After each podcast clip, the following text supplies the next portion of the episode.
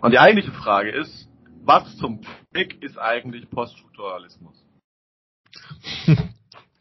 Du fängst ja sehr äh, unblumig an. Äh, Poststrukturalismus? Ich dachte, Anything Goes oder so. Nee, halt, das war, das war jemand anders. Anything Goes, das war doch Feierabend. Ich finde es schön, dass jemand, der Feierabend heißt, eine Philosophie aufbaut, die auf Anything Goes basiert. Sehr interessantes Ding. Hast du mal was vom Feierabend gelesen? Äh, nein, habe ich nicht. Ich habe aber äh, mitunter einen Kommentar über ihn gelesen. Ich weiß, dass es nicht sehr viel weiterbringt in Philosophie. Wieso? Aber er gehört auf jeden also Fall zum Postmoderne.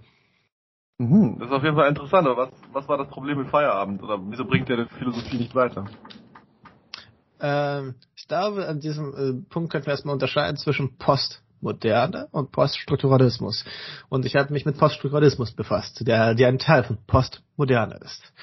Ähm, ich glaube, der Unterschied ist am Anfang eher klarer zu verstehen, wenn man es als Postmoderne äh, in Bezug auf Philosophie sieht. Also das heißt, Postmodern ist ja nicht nur Philosophie, sondern sie ist auch Literatur, sie ist auch Architektur, sie ist Geisteswissenschaften insgesamt, aber auch eine bestimmte Praxis. Und Poststrukturalismus ist ein bestimmter, oder nee, anders gesagt, wir haben Postmoderne, da kann man sich verschiedene Bereiche unterteilen und einer dieser Bereiche ist Philosophie. Und dann kann man die zweite Unterteilung treffen, nämlich im Bereich der Philosophie kann man nochmal den Poststrukturalismus heraus reduzieren. Ähm, ich habe hilft es dir weiter? Feierabend gefragt, Digga. Feierabend. durch Postmoderne und Poststrukturalismus. Hm, ja gut, das ist ja einfach, also ich finde das ganz interessant. Du hast mir jetzt gerade einen Ort gegeben von was das ist, aber also quasi du hast mir einen, gesagt. es ist eine leere Definition, ich weiß. Aber du hast mir nichts darüber gesagt, was das eigentlich sein soll. Warum sollte ich mich dafür um, ähm. interessieren? Warum sollte mich dieses Wort Poststrukturalismus interessieren? Macht das irgendwas mit mir? Mm, Poststrukturalismus macht eigentlich wenig mit dir, wenn du darunter einfach nur verstehst, dass es keine Strukturen gibt. Poststrukturalismus an sich kann dabei etwas mit dir machen, wenn du dich dafür interessierst, wie zu bestimmten Zeit an einem bestimmten Ort gedacht worden ist.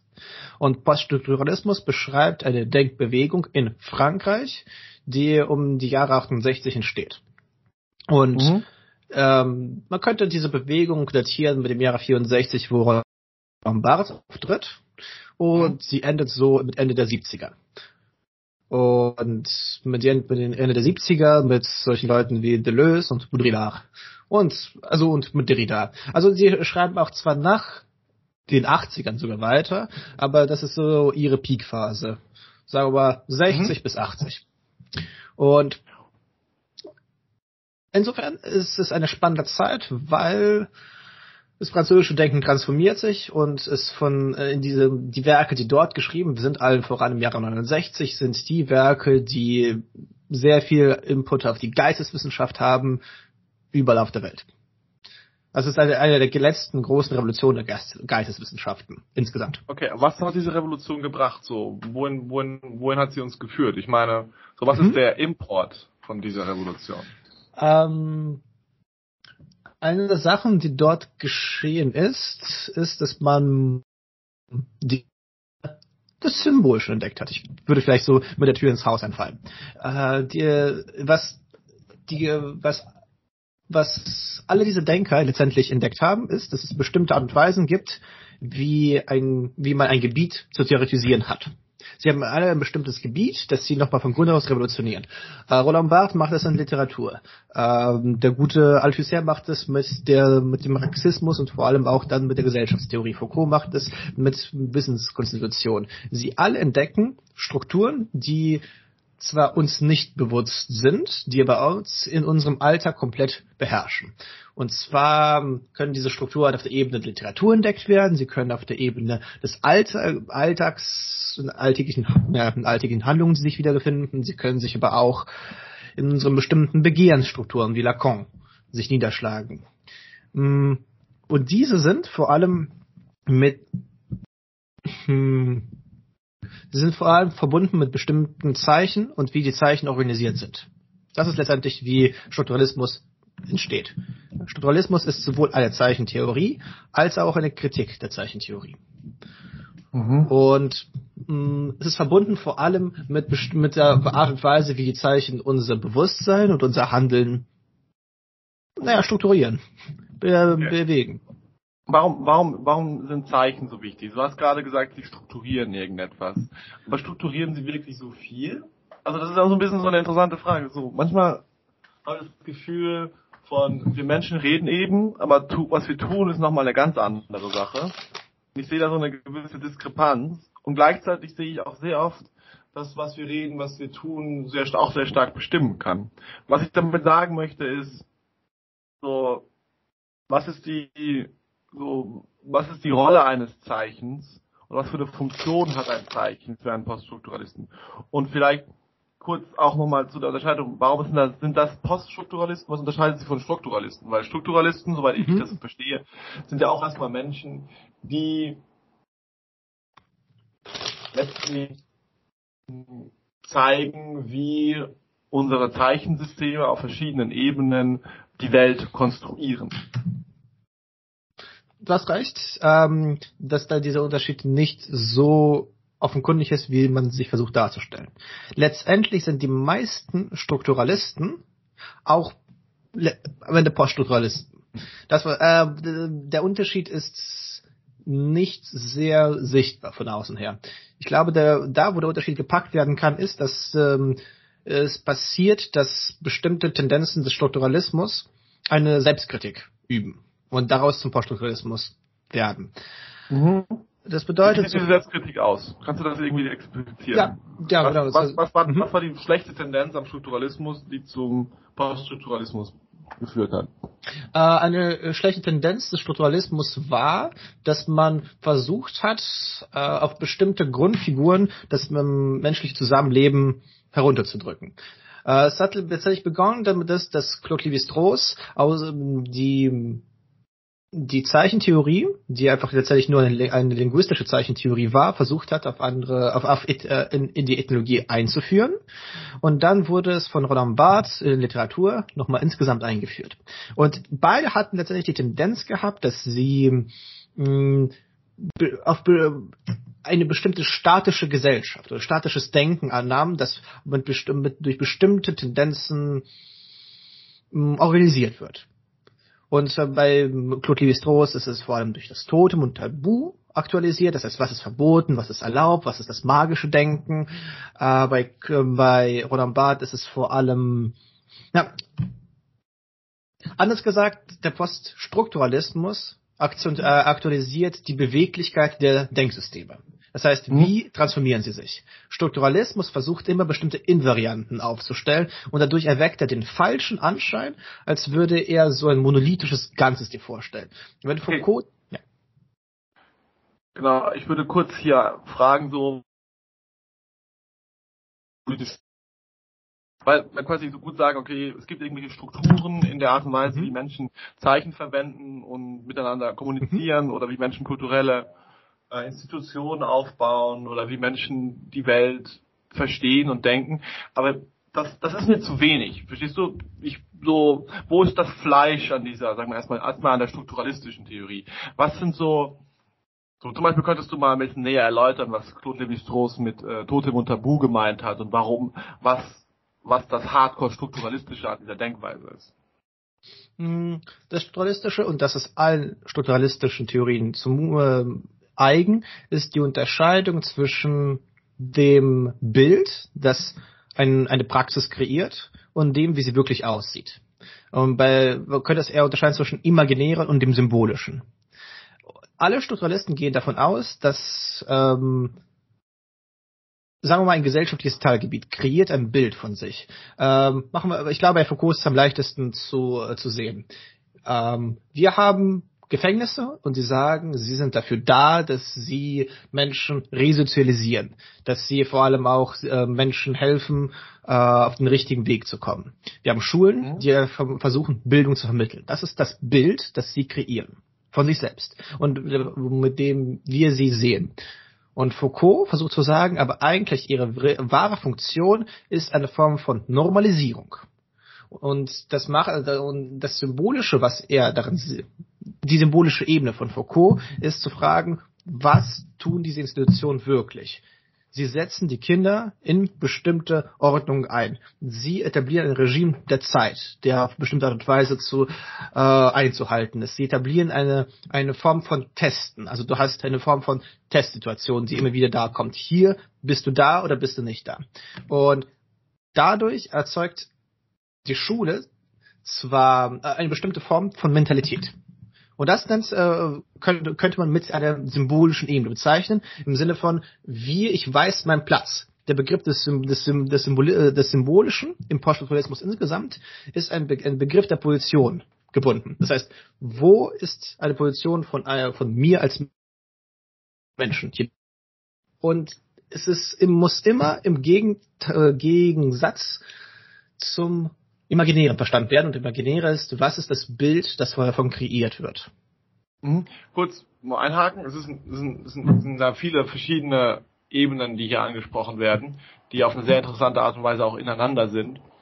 So erst einmal, also es macht Sinn, so es gibt unglaublich viele Institutionen und, und gesellschaftliche Strukturen, die sagen, sie sind etwas, aber sie sind eigentlich was ganz anderes. Mhm. So die Schule sagt, sie möchte Bildung vermitteln, aber sie ist in vieler Hinsicht vor allem ein Instrument zur Disziplinierung. Äh, ganz kurz, ich möchte hier einhaken, eines der wichtigsten Sachen der Strukturalisten und Poststrukturalisten ist eben, dass sie sagen, es ist nicht so, wir, äh, wir sagen, ein Bild ist falsch und wir zeigen euch ein neues Bild auf. Mhm. Bild hat immer so, was ist eigentlich eine Sache im Wesen? Eine ihrer, ihrer Vorgehensweise ist eben nicht zu sagen, Schule ist im Wesentlichen Disziplinierungsmaßnahme. Das wäre wieder ein neues Bild, das Denken, äh, neues Bild von dem, was die Schule ist. Sondern sie möchte zeigen, wie funktioniert es? Was sind die Mechanismen eigentlich darin? Können Sie einfach die Sache erstmal quasi als Struktur anschauen, mhm. wie das jeweils funktioniert, welche Aspekte diese Struktur hat, weil du kannst ja auch nicht verneinen, dass Schule Bildung vermittelt, dass Schule Wissen vermittelt, ist richtig. Genau das Interessante ist jetzt an der, das Interessante an der Struktur Schule wäre jetzt mehr zu sagen, es ist witzig, dass es, dass dieses Bild, das es von sich hat, dass es Bildung vermittelt, noch gleichzeitig unterlaufen wird von der symbolischen Ordnung des Ganzen und dass da noch ganz viele andere Aspekte auch von überlieferten Umgangsformen, insbesondere mhm. mit dem mhm. Umgang mit dem Nachwuchs und so weiter und auch viele verschiedene Aspekte von Gesellschaftsformen sich in das Schulsystem sozusagen eindrücken und implizite Umgangsformen, implizite Rituale und auch explizite Art und Weisen, Dinge zu organisieren, in diesem System aufbauen, die letzten Endes deutlich mehr von der tatsächlichen Funktion, die dieses System erfüllt, bestimmen, als das, was das System über sich sagt. Genau. Und das ist etwas, kurze Frage, dieser Punkt, ich habe dich ja erstmal nach dem Strukturalismus, Strukturalismus-Punkt gefragt, aber das, was wir jetzt gerade beschrieben haben, ist schon eher poststrukturalistisch, oder? Es, ich würde keinen großen Unterschied dazwischen ziehen. Nämlich äh, sowohl Strukturalisten als auch Poststrukturalisten würden sagen, es ist kein äh, dieser Unterschied zwischen dem Bild, was man von einem selbst, von einer Institution oder von einem Denker kreiert wird, und dem, was er wirklich macht, unterscheidet sich. Mhm. Und das ist die, die Unterscheidung, mit denen man alle irgendwie implizit imp äh, operieren. Aber worin sich eher der Unterschied ist, ähm, ist eher die Art und Weise, wie man das angeht und die Methode, mit der man bearbeitet. Der Strukturalismus würde sagen, okay, wir untersuchen jetzt einfach nur, wie sind eigentlich diese symbolischen Elemente angeordnet? Wie ist es jetzt gerade, wie werden die Kinder organisiert? Wie steht der Lehrer zu ihnen? Und der Poststrukturalismus akzentuiert eher die Veränderungen, die damit einhergehen, diese minimalen Veränderungen, dass zum Beispiel, dass heute man viel mehr Wert auf Gruppenarbeit legt als vor 100 Jahren. Dass dann diese Veränderung dann die Strukturen immer weiter zum Transformieren bringt. Das heißt, es versucht, die Transformation selbst anzufangen. Der Tourismus sagt eher, seine Methode ist anders. Er ja. versucht einfach nur, ja. Seine Methode ist anders, beziehungsweise was ich sehe, ist, dass der Strukturalismus eben diesen Move macht, von dem du gesprochen hast, dass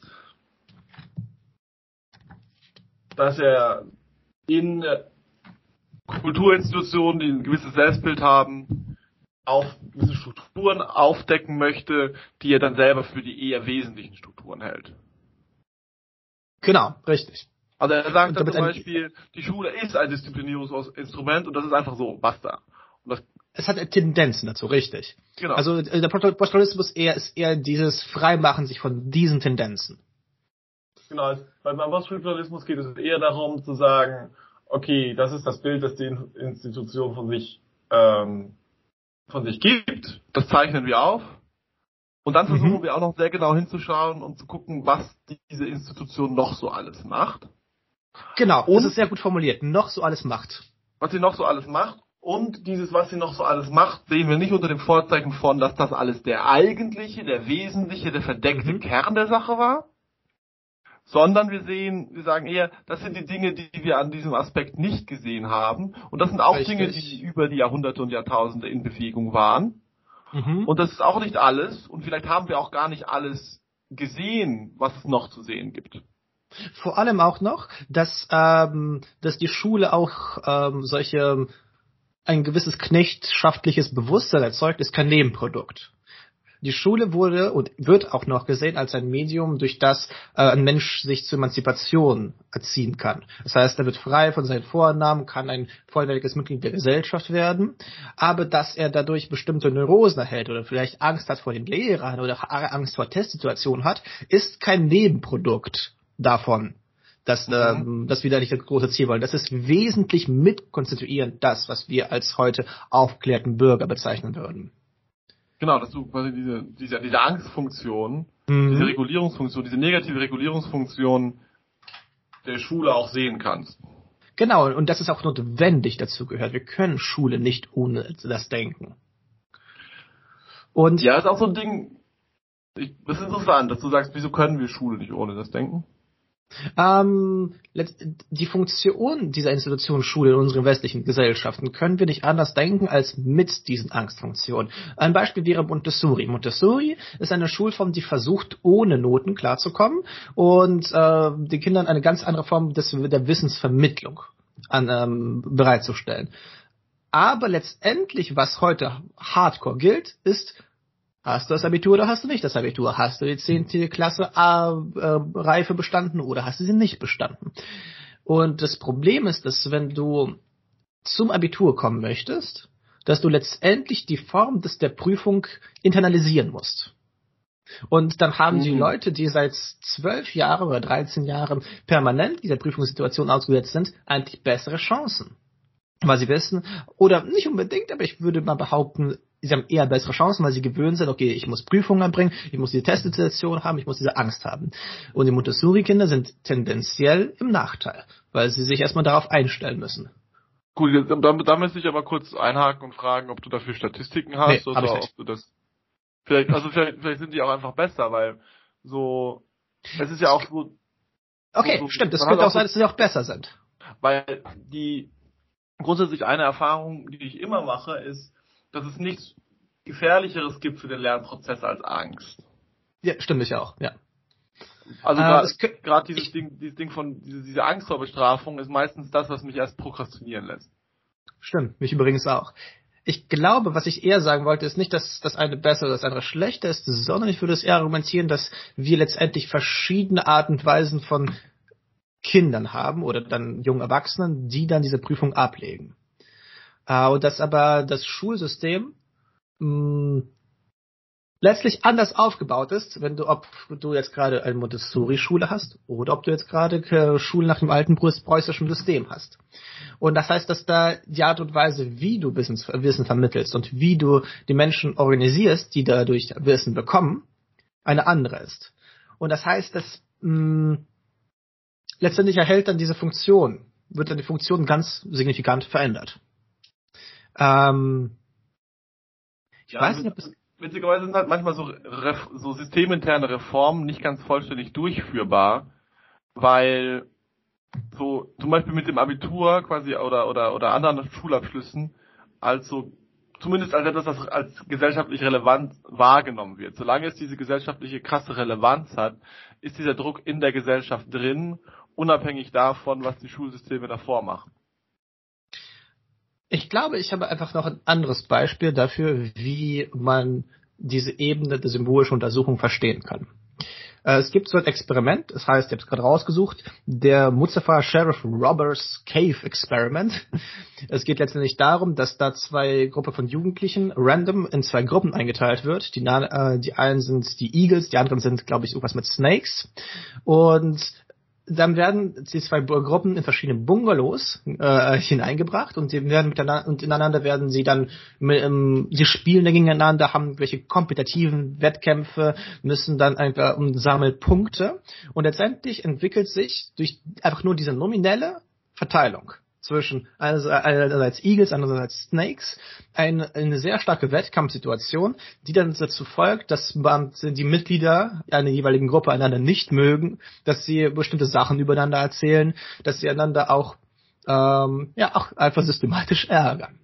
Was daraus folgt, ist letztendlich nicht, dass diese zwei, diese Feindschaft dadurch entstanden ist, dass die beiden Gruppen einander einfach, dass sie sich identifiziert mit den besagten Tieren, weil sie irgendwie feindlich sind, sondern eher, dass die Art und Weise, dass sie durch Wettkämpfe zueinander getrieben wurden, dass sie miteinander so in eine separate Umgebung gepackt worden sind.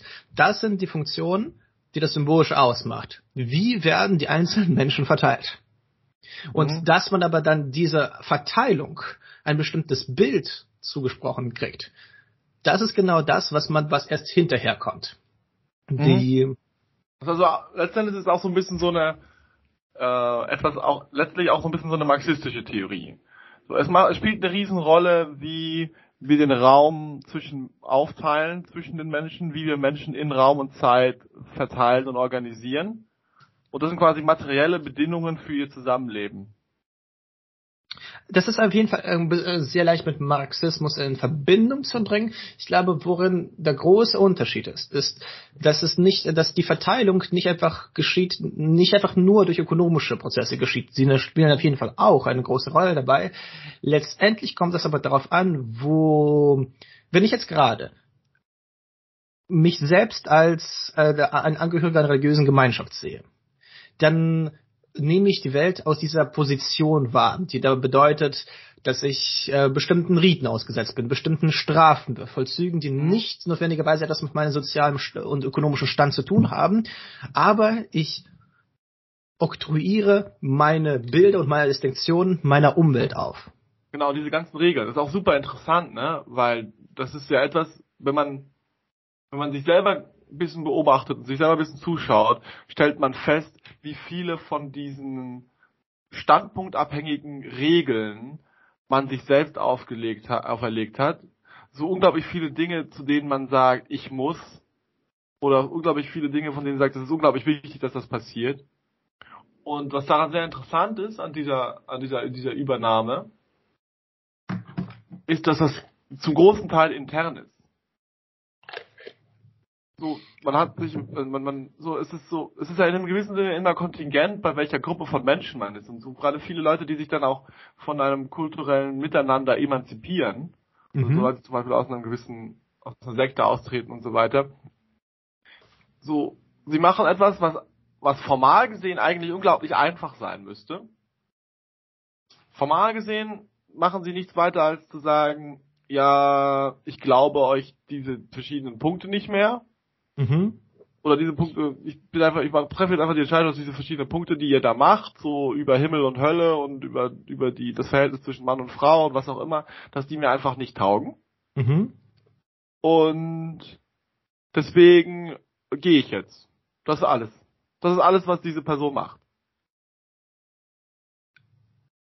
Und das ist irgendwie eigentlich einfach, aber wir wissen von uns selbst, wie schwierig das im Internen ist. Wie schwierig es ist, sich selbst von diesem Bild, das man von sich hat oder dieses oder von dieser Position, die man zur Welt eingenommen hat, wenn man sie einmal wirklich in einem tiefen Sinne integriert hat, wie schwer es ist, diesen Blickwinkel abzustreifen, was für ein brutaler innerer Kampf dabei auch abgeht.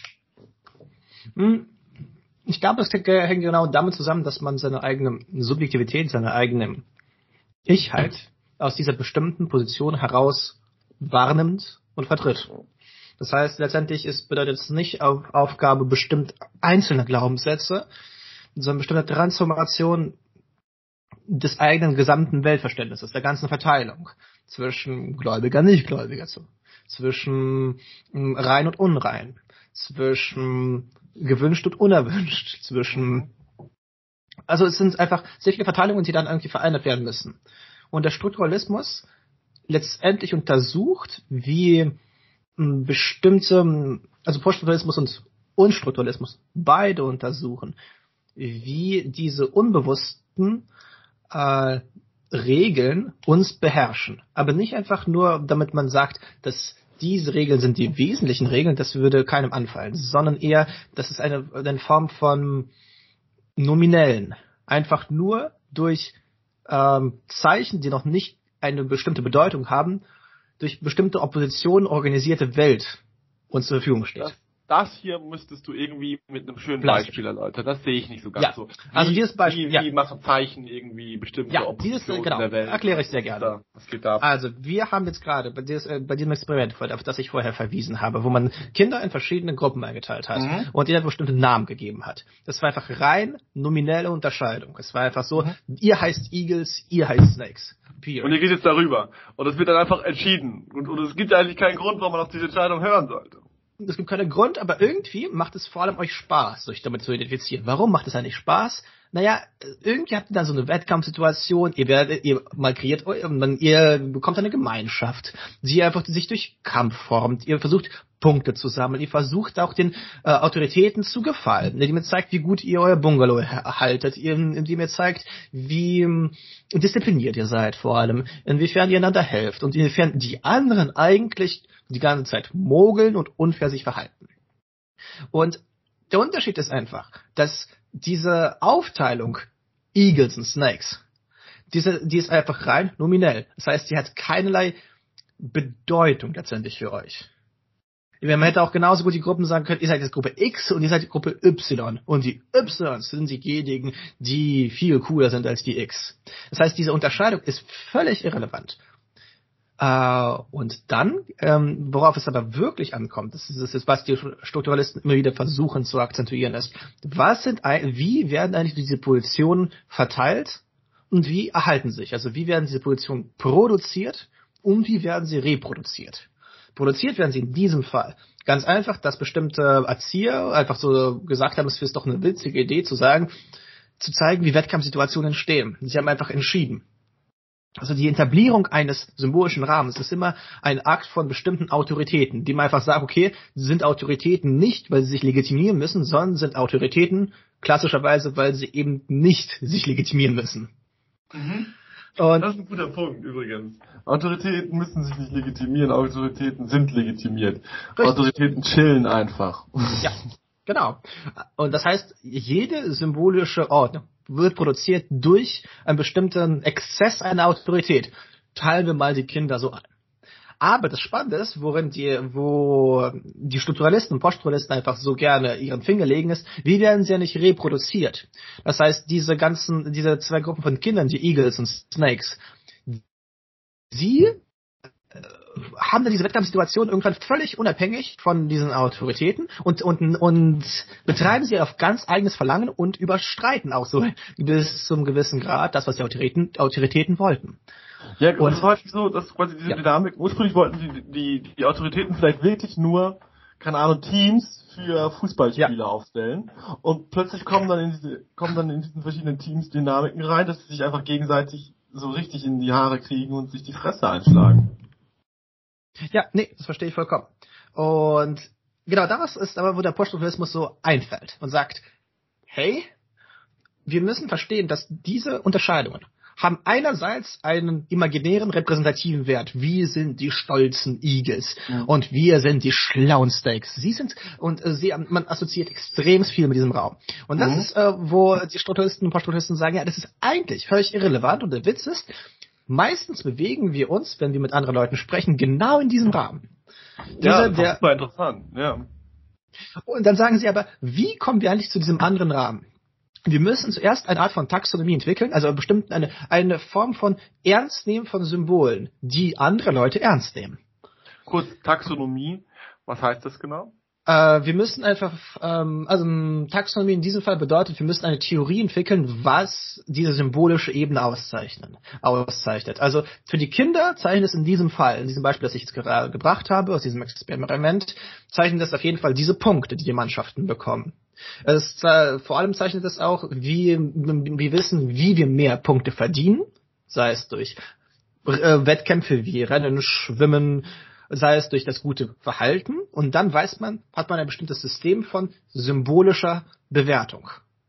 Letztendlich müssen also wissen es geht auch um eine angemessene Repräsentation des Spieles, das da aufgebaut wird, zu sehen. Du musst quasi, du ja. willst quasi die einzelnen, du willst die, du willst das Spielbrett, die Regeln, ja. die Figuren, die auf dem Spielbrett sind, genau. die Art und Weise, was sie, was diese Figuren machen können, Richtig. was als Regelbuch gewertet wird, was Richtig. irgendwie so ein bisschen doch durchgeht, was nicht durchgeht, all diese Dinge willst mhm. du willst du in, willst du quasi in willst du in so einem schönen Bedienungshandbuch für dieses Spiel, für dieses eine Spiel, das da gespielt wird, anschauen. Und das ist immer, ja. ist es auch immer wichtig zu sagen, immer wichtig zu sagen, das ist halt jetzt so die Karte von dem einen Spiel, das wir hier uns ja. hier angeschaut haben. Und das ist immer das Allerwichtigste. Und das ist übrigens der Punkt, wo ich echt Respekt habe vor den Poststrukturalisten oder im Allgemeinen vor der modernen Philosophie, wo sie sagt, was wir machen, ist nicht allgemein, aber es ist allgemein genug, um einen echten Wert für uns zu haben. Mhm. Das und das ist, das ist etwas, das, wo ich sagen musste, das sollte mal besser kommuniziert werden. Weil das kann man eigentlich auch relativ einfach kommunizieren. So im Sinne von, was wir machen ist, wir schauen uns an, wie gewisse Teile unserer Gesellschaft miteinander interagieren oder gewisse, gewisse Teile unserer Gesellschaft funktionieren oder gewisse Teile unseres Verhaltens, auch als Einzelpersonen und so weiter funktionieren. Und wir schauen uns das an auf der Ebene, wie das für unseren Geist erscheint und wie wir unser Verhalten auch mit diesen, damit strukturieren. Wir machen das und wir gucken uns das an und wir gucken uns das, versuchen, versuchen, versuchen so gut wie möglich es eben da geht, Sachgebiete zu identifizieren, die besonders relevant für uns sind und dann gucken, verlegen wir dieses Ding und schauen, welche Dinge zu was führen. Es ist letzten Endes eine sehr abstrakte Form von empirischer Sozialwissenschaft, die hier vorgeschlagen wird. Empirisch insoweit, dass sie sich daran hält, was gegeben ist, was die Leute, was den Leuten überhaupt als sinnvoll erscheint. Das stimmt. Oder woran sie sich halten. Mhm. Als und das Philosophische daran ist, zu sagen, diese Art und Weise heranzugehen an Phänomene, mhm. hat bestimmt, hat ganz bestimmt, hat eine ganz bestimmte, hat als eigene Haltung, als eigene Welthaltung, als eigene, nehmen wir es mal symbolische Unordnung, mhm. symbolische Unordnung, äh, eigene Gesetze oder einen eigenen, äh, eine eigene interne Dynamik und ist für sich selbst für sich selbst etwas, das man als Haltung erforschen und verstehen muss. Und es ist auch, dass, dass uns etwas darüber sagt, wie wir Menschen uns in einem sehr allgemeinen Ding, Sinne zur Welt verhalten und wie wir sie verstehen und wie wir in ihr leben. Und das ist der philosophische Part. Ich würde es ein bisschen anders formulieren. Und an der Stelle ist es auch sehr schwierig. Was? Du ich würde ein bisschen anders formulieren, nämlich mhm. der, jeder Poststrukturalist und Strukturalist führt so einen eigenen Doppel, also ein eigenes, äh, eigenes Doppelspiel. Einerseits möchte es den Bereich untersuchen, in dem es jetzt gerade eine symbolische Ordnung entdeckt. Also jeder, äh, alle Poststrukturalisten und Strukturalisten entwerfen einen symbolischen Bereich irgendwo. Und mhm. dann muss man, zu, das ist sozusagen das Spiel, das sie eigentlich spielen wollen. Aber sie müssen dabei noch ein zweites Spiel mal spielen, nämlich von vor bestimmten philosophierend, von philosophischen Tendenzen, die versuchen zu sagen, letztendlich müssen wir doch das Wesenhafte sehen. Dass sie es versuchen, sofort ist in ein großes Ganzes zu integrieren und es zu reduzieren auf bestimmte andere Figuren. Und es ist zugleich immer ein Kampf dafür, dass man die Symbole, dass man einzelne Elemente äh, identifiziert, die ganzen Schachfiguren und ihre Regeln versteht. Und zugleich mhm. aber auch ein Kampf gegen Tendenzen, die sagt, aber letztendlich möchten Menschen doch nur XYZ Spaß haben, sich fortpflanzen, Triebe erfüllen. Und das ist eine, diese Tendenzen, also ist immer gegen diese Vereinheitlichung. Es geht quasi immer, sozusagen, es geht quasi auch immer gegen die symbolische Ordnung zweiter Ordnung. Also man könnte sagen, die hm? symbolische Ordnung erster Ordnung ist sozusagen einfach mal so beschreiben, was so Sache ist in, Anführungszeichen ja. beschreiben, was so Sache ist. Zuerst mal Dinge identifizieren und die symbolische Ordnung, zweite Ordnung, ist dann diejenige Ordnung, die von uns verlangt, das, was wir da sehen, in einem bestimmten Raster von, die Menschen sind eben so oder so zu sehen. Genau, letztendlich für ist doch das, was wesentlich ist. Das ist etwas, das ist gehört zur genau, Ethik so des Strukturalismus. Zum Beispiel diese Gruppenunterscheidung, ja. Es gehört zur Ethik des Strukturalismus eben nicht so was. Mach du. Okay. Ähm, wir könnten zum Beispiel in diesem Gruppenunterscheidungsding, das wir gerade besprochen haben, könnten wir gut sehen, wie, also könnten wir gut sehen, zum Beispiel so eine, so eine evolutionäre Theorie aufmachen oder sowas zu der Art und Weise, wie Menschen eben sind, dass das, dass da geht, was da, worum es da geht, ist sozusagen um Tribalismus, um diese Wir-Die-Unterscheidung und das ist etwas, was den Menschen ausmacht. Der Mensch muss sich immer selbst gegen etwas anderes identifizieren und Menschen sind ebenso.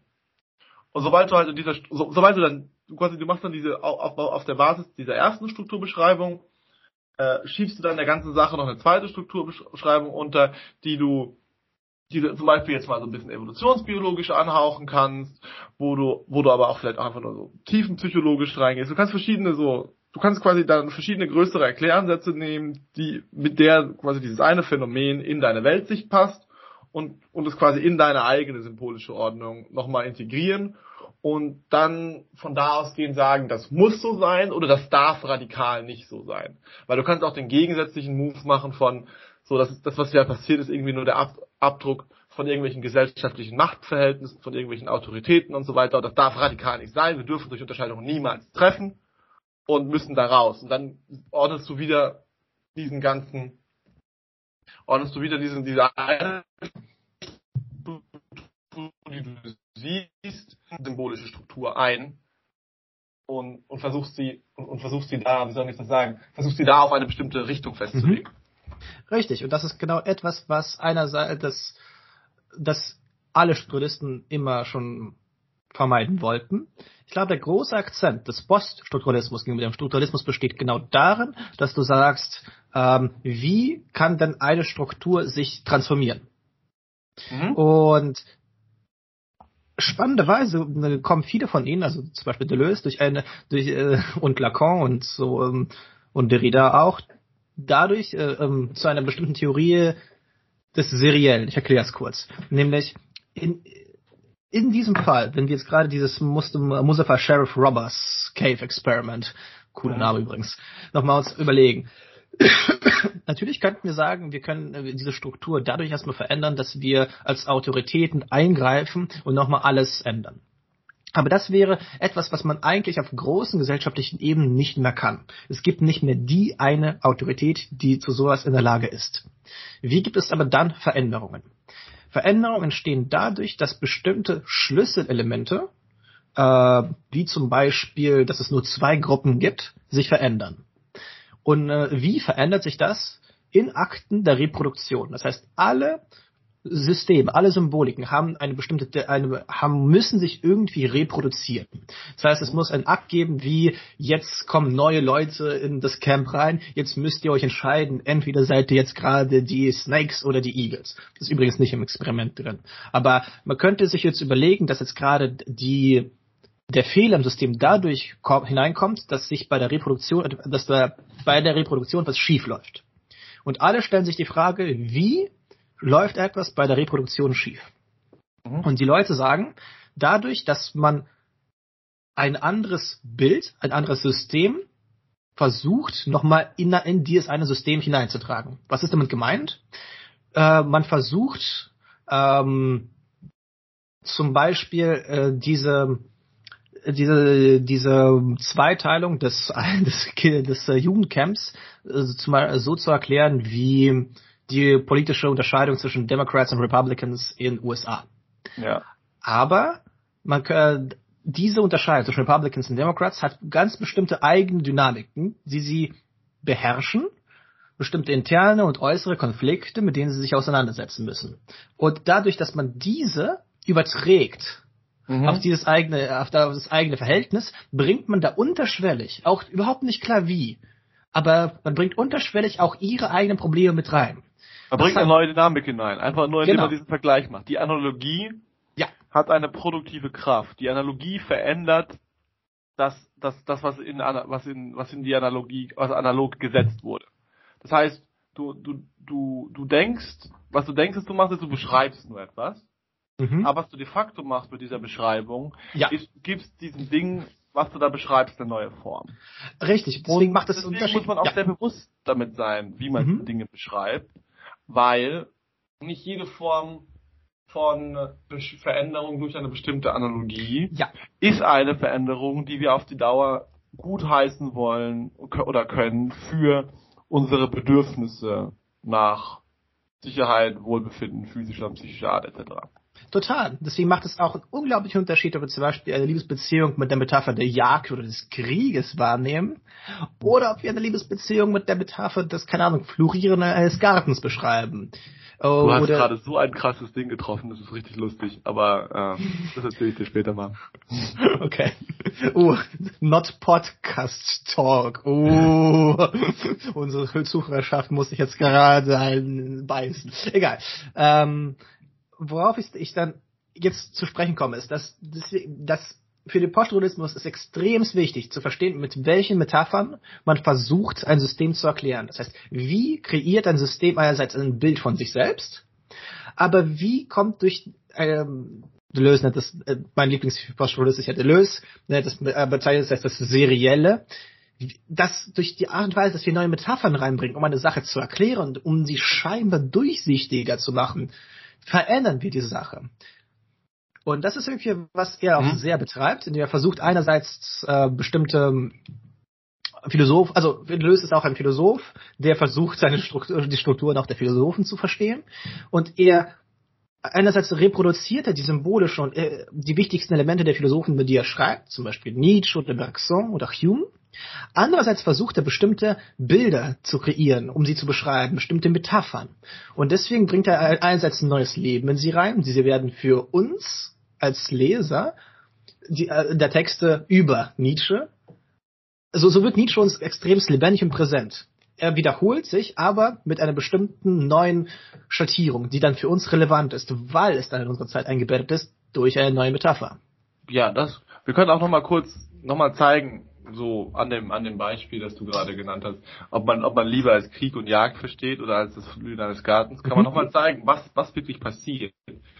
Wenn wenn du sagst, okay, es geht um es ist, es ist wie ein Krieg und wie ein Jagd. Gewisse Aspekte davon sind ja auch so im Sinne von so man muss man muss erstmal vorsichtig sein. Man muss man muss sich anschauen, wie die Situation ist. Man muss wissen, worum es geht. Man muss mhm. eine gewisse man, man muss man muss sich orientieren, man muss, man muss sehr aufpassen darauf, was für Bewegungen man macht. Um der anderen Person nicht weh zu tun und sie nicht zu erschrecken. Erschrecken. genau, man müsste, man, man muss das, man muss das alles tun. Man muss auch, man muss sich auch sehr stark unter Kontrolle haben, dass man muss sich nicht von seinen Ex oder sonstigen Dingen, Dingen leiten lässt. Aber dann bringt man noch dieses, dann bringt man mit diesem Ding noch was anderes rein mit dieser Metapher. Man bringt diese Idee rein von dass das hier geht auf ein ganz bestimmtes Ziel zu, das, das unbedingt zu erfüllen ist. Und dieses Ziel ist letzten Endes die Vernichtung und Auslöschung der anderen Partei in irgendeinem Sinne. Und die mhm. Vernichtung und Auslöschung der anderen Partei ist in diesem Fall ein, ein Symbol für die Durchsetzung des eigenen Willens in Bezug darauf, wie diese Nähe oder dass diese Nähe hergestellt wird. So, dass, so von vornherein wird, wird das Ganze, und von vornherein wird auch das Herstellen von Nähe wie ein Kampf verstanden. Aber ich weiß nicht, ich weiß nicht, wie es dir ging, aber ich habe mich normalerweise durchs Kämpfen, außer, außer in einem sehr kameradschaftlichen Umfeld, von Menschen eher entfernt. Also sobald ich gespürt habe, dass wir hier einen echten Kampf haben, war es eine Entfernung von Menschen. Äh, der Witz ist daran, also einerseits stimmt es, andererseits würde ich sofort denken, was für einen Kampf hast du jetzt gerade im Kopf?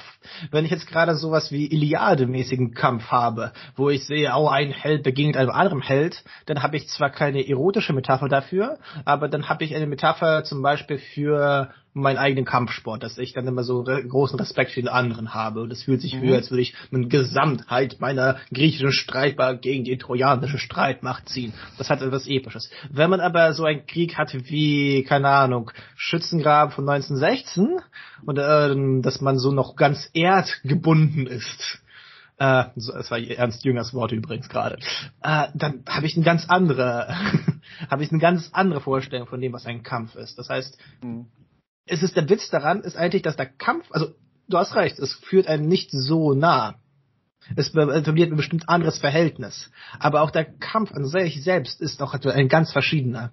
Kann sehr verschieden sein, so dieses ausgeliefert ja. sein, dieses, dieses in Artilleriegeschützen ausgeliefert sein, ist was ganz anderes als dieser von sehr eigentümlichen kulturellen Regeln geleitete Kampf. Ja. Zweikampf, der auch mit Gewalt und Tod endet, aber der so eine ganz andere Struktur hat.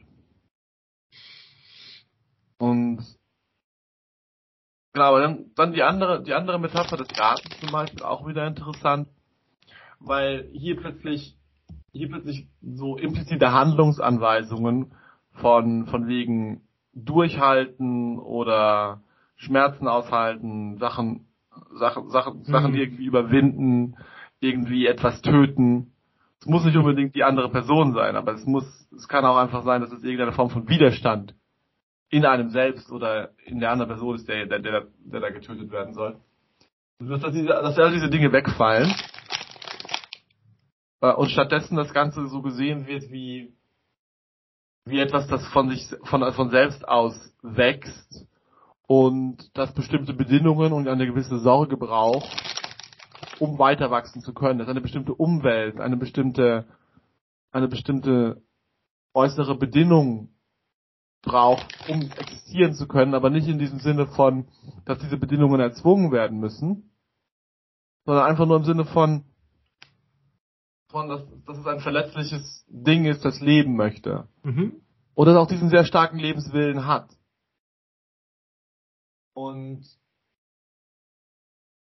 und die Aufgabe wird dann so verstanden wie, die Reiche seine Eigenheit geben, trotz trotz, trotz Regen, trotz Dürre, trotz, trotz Hochwasser am Ende seine Wurzeln im, in der Erde behalten zu können und immer weiter dem Licht entgegenzustreben. Das ist ein ganz anderer, ja. ein ganz anderer Umgang mit der Sache, der nur durch, nur durch diese bildliche Beschreibung ja. hineingetragen wird. Und durch dieses, und witzigerweise, wir können aber so die Elemente des Krieges in der Liebe identifizieren, genauso wie wir die Elemente der Pflanze in der Liebe ja. identifizieren ja. können. Wir können uns, und, und, wir können uns in einer gewissen Weise davon entscheiden, wie wir unseren Begriff dieser Sache bestimmen lassen wollen. Bis zum gewissen Grad. Aber eigentlich ist äh, irgendwie der Punkt des Strukturalismus auch zu sagen, dass unsere eigene Position, wie wir nicht stehen in der Liebe, ist dann auch schon sehr geprägt durch unsere Metaphoriken der Liebe. Und dann ist es uns ist nicht einfach frei möglich zu sagen, heute ist es mal der Garten, morgen ist es mal der Krieg.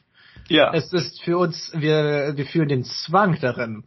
Und das ist gerade deswegen, weil alle, weswegen eigentlich alle Theorien des Poststrukturalismus und Strukturalismus letztendlich auch Theorien der Zwänge sind. Inwiefern sind diese Strukturen, die, die nicht einfach nur Denkstrukturen sind, einfach Zwänge. Sie sind nicht einfach nur Denkstrukturen, genau weil sie sich verkörpern in Institutionen, in unseren Mitmenschen, in der Art und Weise, wie wir mit Peterson gesprochen unser Zimmer aufräumen. Mhm. Wann sehen, so, wann sehen wir, genau, die Frage ist, wir können nicht immer ganz entscheiden, wann wir anfangen, es als einen Krieg zu sehen. Und wir können auch nicht mehr ganz entscheiden, wann, wann es, wann es für uns eher ein Garten ist. Wir können, wir können nicht, wir können nicht ganz entscheiden, ob wir uns angegriffen fühlen von einer bestimmten Situation. Und so weiter. So, also, und das liegt und das liegt unter anderem auch sehr stark in diesen tief verankerten symbolischen Ordnungen oder, oder Weltverhältnissen, die wir über die Zeit eingelernt, eingelernt haben. Und die Fähigkeit, diese Dinge zu verändern, wenn wir feststellen, dass sie uns schaden, mhm. ist unglaublich wertvoll, aber ich würde auch sagen, eine der schwersten Dinge, die man als Mensch erreichen kann, weil sie, sie, sie erfordert ein Maß von Orientierungsfähigkeit, das über das des Mensch, des klassischen Menschen hinausgeht. Was ich Übrigens, damit meine ist, das, ja, äh, sprich erst ja. Was ich damit meine ist, ein, wir müssen in der Lage sein, Dinge aufzubrechen und zu, zu lösen, die nicht funktionieren und neue und neue, neue Formen zu etablieren, die besser funktionieren. A, und A, wir müssen das irgendwie in einem größeren, übergeordneten Rahmen tun, den wir uns aber, den wir aber auch angesichts der Tatsache, dass wir feststellen, dass das alles nur Instrumente sind, selbst nicht als einen absoluten setzen können. Das heißt, jeweils der, der, der Rahmen, der uns das Kriterium dafür gibt, ob das, ob diese, oder, oder der allgemeine Überblick, den wir haben, der uns die Informationen darüber gibt, ob das Schema, das wir gerade anwenden, oder das Schema, das, das sich gerade unserer bemächtigt hat, jetzt gut oder schlecht ist, der selber ist nicht bestimmt genug oder er ist selber ein schematischer Rahmen, für den wir, für den wir letztlich, für den wir letztlich ähnliche Prozesse anwenden müssten. Das heißt, das geht, mhm. das steigt immer weiter höher auf Metaebene und Metaebene. Und wir müssen irgendwie eine Form von Orientierung haben, die so in der Form von Intuition letztlich, eine einfache Intuition für das, was gut, was funktioniert oder das, was das, in Anführungszeichen das Richtige oder das Gute ist, um diese Entscheidung je von bleibe ich bei dieser symbolischen Ordnung, verlasse ich diese symbolische Ordnung, wie, wie stelle ich mich zu dem, was hier gerade passiert, jeweils in dem einzelnen Moment richtig fällen zu können. Und das ist unglaublich schwierig. Ähm, Vielleicht auch nur für jemanden wie mich, der ein fetter Overthinker ist, aber. Also, es ist, du hast es gerade auf eine sehr private Ebene gezogen und das ist auch völlig legitim. Nur ist, äh, sind poststrukturalistische Theorien letztendlich nicht hilfreich, um private Sachen eigentlich anzugehen. Mhm. Ähm, das ist vielleicht eine sehr sinnvolle Kritik, übrigens genauso wie eine kritischer Theorie, dass da letztendlich äh, nicht eine private Orientierung dadurch geboten wird. Was sie eher bieten, ist zu sagen, worin du, wie bestimmte Sachen funktionieren. Diese bieten mhm. dir wenig Halt oder viele um, äh, in der Theorie, wie man eigentlich so einen Überblick oder eine Orientierung zu erlangen hat. Sie würden sagen, es, ist, äh, es geschieht immer mehr oder weniger automatisch. Es gibt bestimmte Mechanismen, die dir helfen, manche eher weniger, aber das ist ganz explizit keine Theorie, die dich zu bestimmten Handeln anleitet. Mhm. Und sind, sind, sind auch ziemlich stolz drauf, weil sie sagen würden, das ist letztendlich viel, viel mehr, was sie eigentlich dir geben können, als solche klassische existenzialistische Theorien. Mhm. Äh, Strukturalismus beginnt ja eigentlich als eine Bewegung gegen den Existenzialismus. Der Existenzialismus hatte immer so eine Tendenz gehabt zu sagen, ich möchte den Einzelnen schon irgendwie so empowern. Ich möchte sagen, wie äh, du bist gebaut für die Welt, du hast diese Strukturen, aber du hast immer noch die Macht, dich so und so zu positionieren. Der Strukturalismus zweifelt von Grund auf diese Fähigkeit des Einzelnen, sich anders wie zu positionieren. Also jedenfalls bewusst, aus seinem eigenen Antrieb heraus. Es würde aber noch mehr sagen. Der Strukturalismus würde noch so argumentieren und sagen, was Sartre zum Beispiel vorschlägt, mit dieser radikalen Freiheit, ja. der, der, prinzipiellen Distanzfähigkeit. Mhm. Letztendlich bietet es uns keinerlei Grundlage, um Entscheidungen zu treffen. Sartre, der ein politischer Schrittsteller sein wollte, kann aus seiner Philosophie kein konkrete Handlungsanweisen deduzieren. Er kann mhm. einmal Maoist sein, kann einmal Stalinist sein, kann einmal noch ein Libertärer sein. Letztendlich mhm. ist es, sind alle diese Strukturen der Politik, des menschlichen Miteinanderseins, der Ästhetik für einen wahren Existenzialisten komplett kontingent und letztlich irrelevant. Mhm. Und deswegen hat er auch, gab es auch riesige Streitereien der Existenzialisten miteinander, was jetzt zu tun ist, wen zu unterstützen. Und sie konnten es nicht aus ihrem eigenen Denksystem begründen, weil letztendlich läuft es darauf hinaus, Bro, everything, Bro, it's like nothing matters in the end. Das yeah, ist like anything goes. Wir haben doch nicht, gut angefangen. Nicht ganz. Ich glaube, es ist ein Unterschied zwischen anything goes und it doesn't, it doesn't matter in the end. Ich okay. glaube, der, der, Unterschied besteht darin, it doesn't matter in the end, sagt dir aus, tu das, was eigentlich das Richtige ist irgendwie, aber ich kann dir nicht sagen, was das wirklich richtig ist, weil am Ende ist nichts wirklich richtig. Der Strukturalismus nimmt eine komplett entgegengesetzte Stellung ein. Er hat erstmal null Pathos von diesen Existenzialisten wie tue dies oder tue das. Strukturalisten misstrauen zutiefst bestimmten Handlungsanweisungen. Sie sehen darin immer so ein bestimmter Versuch von Strukturen, sich selbst doch zu reproduzieren. Jeglicher überhastete Handlung führt letztendlich nur dazu, dass, ähm, dass ein System so Scheinoppositionen kreiert, die es aber hilft dem System, sich zu erhalten. Mhm. Was Strukturalismus eher macht, er versucht ganz beschreibend vorzugehen uns sehr zu sagen, okay, was geschieht denn eigentlich wirklich? Wie verhalten sich denn Kollektive? Wie, durch was, also Lacan fragt sich, wie geschieht, äh, wie entsteht überhaupt sexuelle Differenzierung? Ähm, und zwar überhaupt ohne irgendwelchen Biologismen. Hat irgendwie das ist eine super spannende Theorie. Äh, äh, Foucault fragt sich, wie entsteht denn überhaupt so etwas, was wir eine, heute als eine moderne Geisteswissenschaft bezeichnen und was hat das für Folgen, Konsequenzen? Die alle versuchen, so ein, eine bestimmte Infrastruktur der Macht zu erklären. Ja. Wie hat, und diese Infrastruktur ist derart geprägt, dass wir einfach uns so in sie niederlegen, und einfach ihre Methoden einfach implizit benutzen. Ja, und ich glaube, ich glaube, das Problem beim Verständnis von Poststrukturalismus ist, dass man daraus direkt ableitet, dass das eine Handlungsanweisung ist, dafür all diese Verhältnisse radikal zu vernichten. Aber das funktioniert ja nicht. Das Ach, genau. Ja, genau. Ach, das, das ist ja genau dieses ja, ich wollte jetzt Phänomen von so einer naiven Opposition. Ja, genau es ist ja genau, alle, die Strukturalisten, das ist ja auch das Schlimme, alle Strukturalisten bezweifeln sehr stark, sind sehr skeptisch der Möglichkeiten einer Veränderung. Deswegen haben sie auch irgendwie so teilweise sehr konservative Tendenzen, die man eigentlich zuerst nicht glaubt. Mhm. Ähm, das ist auch, was man ihnen sehr gerne vorgeworfen hat. Also Lacan, du sprichst die ganze Zeit von irgendwelchen Versuchen, ne, ne, authentisch zu sein, nicht angepasst zu sein, aber letztendlich schau doch an, was du machst und wofür du stehst eigentlich. Ja. Du bist gegen die 68, du machst nichts und mhm. und das ist für die ganzen, äh, also dafür, dass sie diese ganzen Strukturen entdecken und vor allem ihren äh, Möglichkeiten der Reproduktion, sind sie, die Strukturalisten, vor allem sehr ähm, desillusioniert über die Möglichkeiten der Veränderung und vor allem über ihre Güte. Und also ist es denn überhaupt wahre Veränderung und ist es überhaupt etwas, was uns da vorne bringt? Und eher ja. das ist der Unterschied zwischen Poststrukturalismus und Strukturalismus. Der Poststrukturalismus versucht, diese Veränderung sehr stark zu akzentuieren. Was vielleicht, was du jetzt gesagt hast, ähm, dazu führt, dass der Poststrukturalismus so mit Derrida und Deleuze vor allem so einen Hauch davon bekommt, macht doch alles, alles ist im Wandel, nichts hat Bestand, everything goes.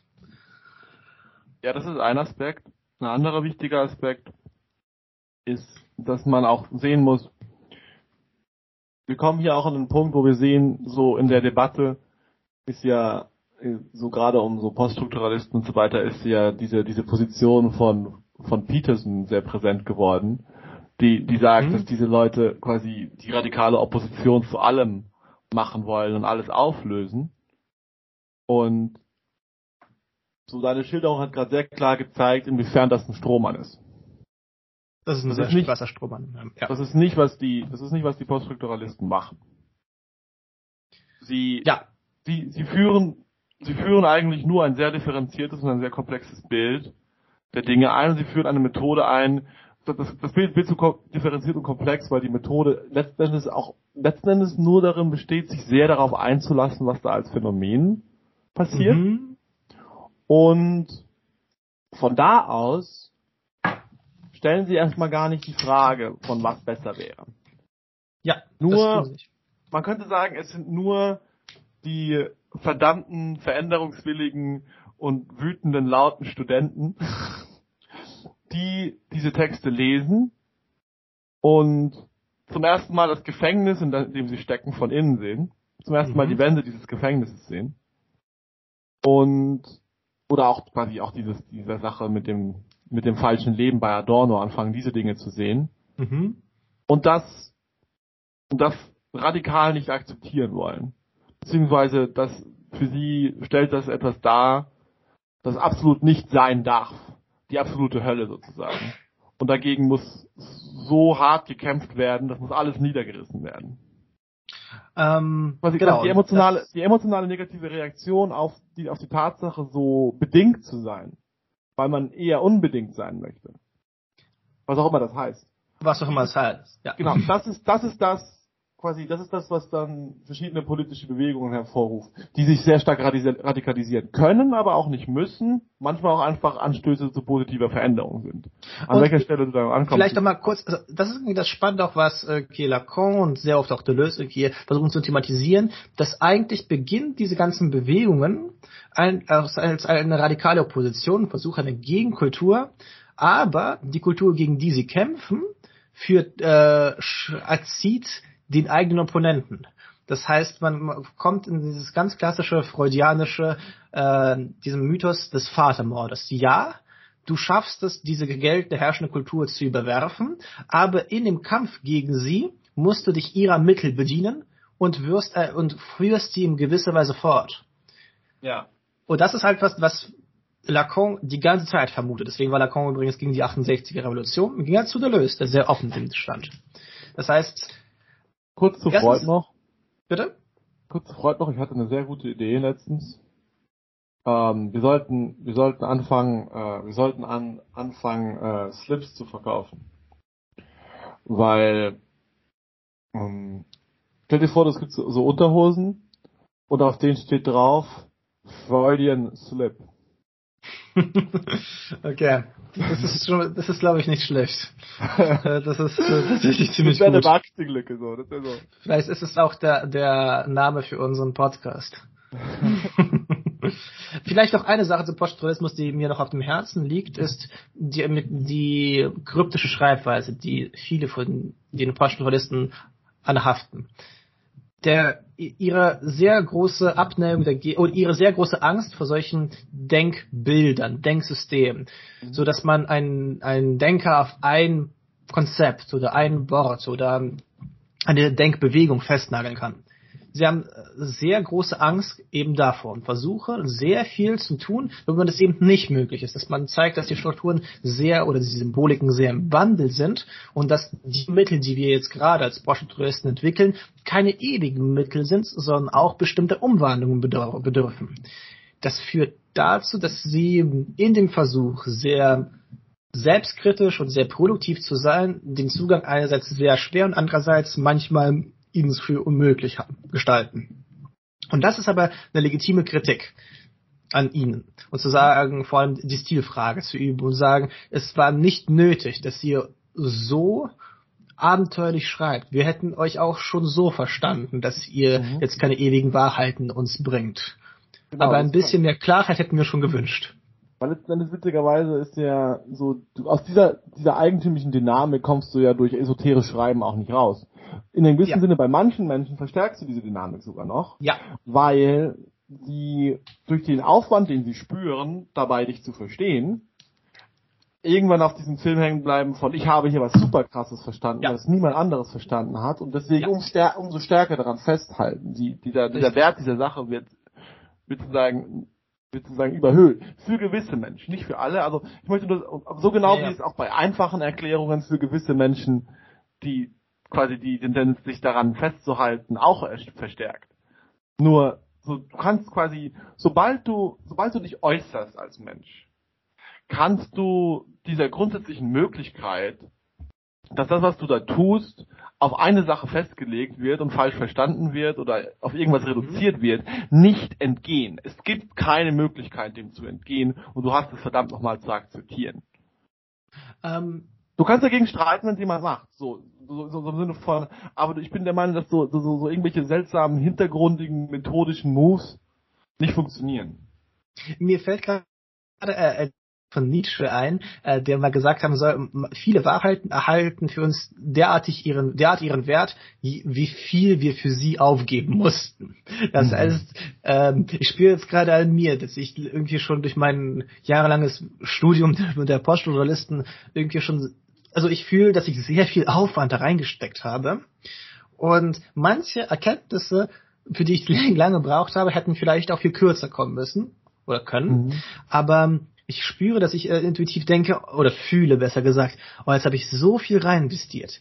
Jetzt muss das auch stimmen, was ich dort rausgelesen habe.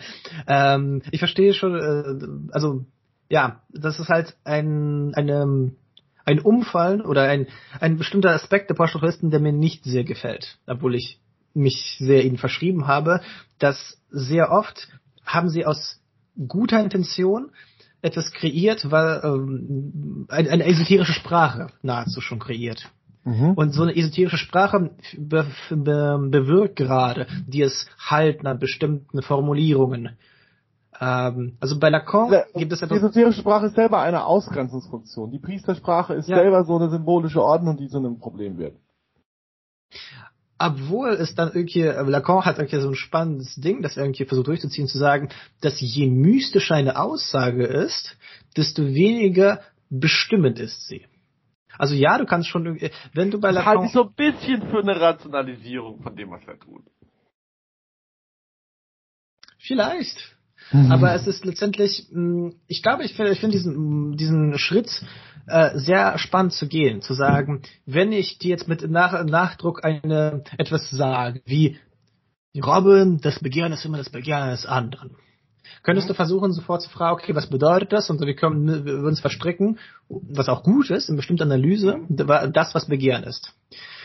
Aber jetzt könnte ich einfach sagen, Robin, Begehren ist immer das Begehren des anderen. Ich erkläre jetzt gar nichts mehr. Und jetzt bist du als einzelner Mensch dazu gezwungen, darüber nachzudenken, was dieser Satz zu bedeuten hat. Und du kommst vielleicht zu ganz anderen Ergebnissen, als zum Beispiel ich gekommen bin. Und das führt dazu, dass dieser diese Erklärung zwar mit Nachdruck vorgetragen worden ist. Das Rätsel lässt dich zu seiner Lösung frei. Wenn du rätselhaft oh, bist, wenn du rätselhaft bist, gibst du anderen Menschen die Chance, dich auf dich zu enträtseln und sich ihren eigenen Film zu schieben. Du gibst den Menschen einfach eine schöne Projektionsfläche. Ey, da fällt mir ein, äh, bei Borges gibt es so eine Geschichte über Protagoras. Mhm. Äh, was Protagoras oder ich weiß nicht mehr oder Pythagoras. die Namen sind sehr äh, ähnlich klingend. Auf jeden Fall einer von den beiden soll gesagt haben, äh, ich werde meine Lehre nicht niederschreiben, sondern ich werde sie nur mündlich weitergeben. Und jeder meiner Schüler hat aber das Recht zu sagen Magister Dixit. Im Sinne von, ich, äh, was ich jetzt gerade euch vortrage, sagt der Schüler, ist nicht mhm. meine eigene Meinung. Es hat der Meister gesagt. Und dadurch hat, kann man diese Lehre immer plastisch gestalten. Das sieht man übrigens auch heute, so ein Kumpel von uns, äh, genannt Leo, äh, der, der war in Indien gewesen, hat erzählt, dass alle mit denen er, also das Land ist unfassbar philosophiefreundlich. Also alle versuchen irgendwie zu herum zu philosophieren, aber mhm. alle versuchen es so auf das jetzige zu interpretieren und zu sagen, was die Veden jetzt eigentlich sagen. Das kann man jetzt auch heute noch sehen an diesen eigentlichen Stellen. Und eigentlich meint das. Und dadurch erhält es aber diese Möglichkeit, dass die Lehre immer plastisch gestaltet wird. Neu äh, entdeckt dass man auch weitermachen kann. Man. So manchmal, wir, wir Westerners haben manchmal so ein bisschen die, die Tendenz, so zu hart auf unseren Traditionen hängen zu bleiben. Also der Westen ist konservativ. Witzig, witzigerweise, indem wir sie so, witzigerweise, indem wir sie so hart als versuchen, als genau das zu sehen, was sie waren. Mhm, stimmt. Dieser, dieser Vorwurf von, du hast jetzt diesen oder diesen Denker falsch interpretiert, ist immer, ich finde diesen Vorwurf, ich habe mich immer gefragt, warum ich mich an diesem Vorwurf so störe. Und ich glaube, der Grund, warum ich mich, warum ich an, mich an dem Vorwurf störe, ist, es ging ja darum zu denken. Es ging nicht darum, also, es ging darum zu versuchen, richtig zu denken. Es ging darum zu versuchen zu verstehen, was dieser Denker sagt und dann dieses Verständnis zu artikulieren. Und wenn du dann feststellst, dass dieses Verständnis, das du artikuliert hast, auf irgendeine Art und Weise super gut in der Welt, in der du gerade lebst, funktioniert, dann ist das voll okay, dass du das in diesem Gespräch daraus, bekommen hast. Es ist vielleicht nicht dieser Denker, so, natürlich ist es nicht dieser Denker. Und du machst dir auch Illusionen, wenn du glaubst, dass du ihn wirklich sehen könntest für das, was er ist. Aber, so, so, du, du hast alles bekommen, was du wolltest, so. Es ist, du hast es auf so einem eigentümlichen Umweg bekommen, aber du hast es bekommen. Irgendwelche Schlusswort. Hm.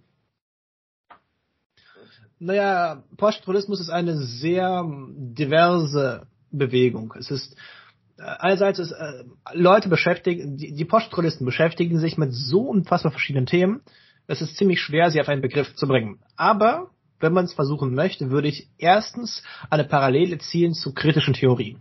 Ich bin ziemlich sicher, dass in 100 Jahren wird man sich an beide Bewegungen, der Strukturalismus bzw. Poststrukturalismus und die kritische Theorie, als so zwei Seiten einer Medaille sich erinnern. Beide beschäftigen sich mit mit Phänomenen der Macht, die uns äh, einerseits Menschen im Sozialen widerfährt.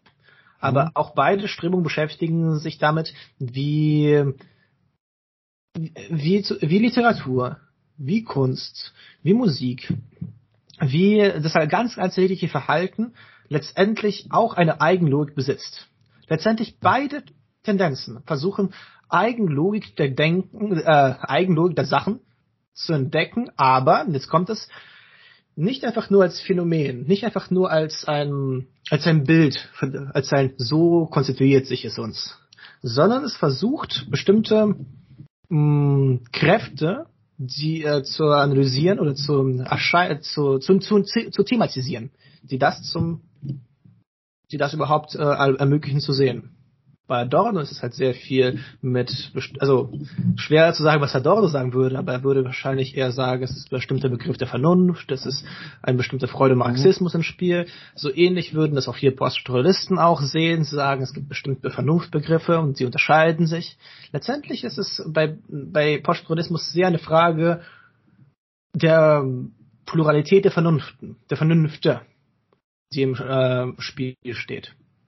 Und ich würde mhm. einfach sagen, man soll sich nicht mit dem Poststrukturalismus beschäftigen, sondern man soll sich eher fragen, welcher Aspekt im Menschen, im, in der Kunst, in der Politik interessiert einen.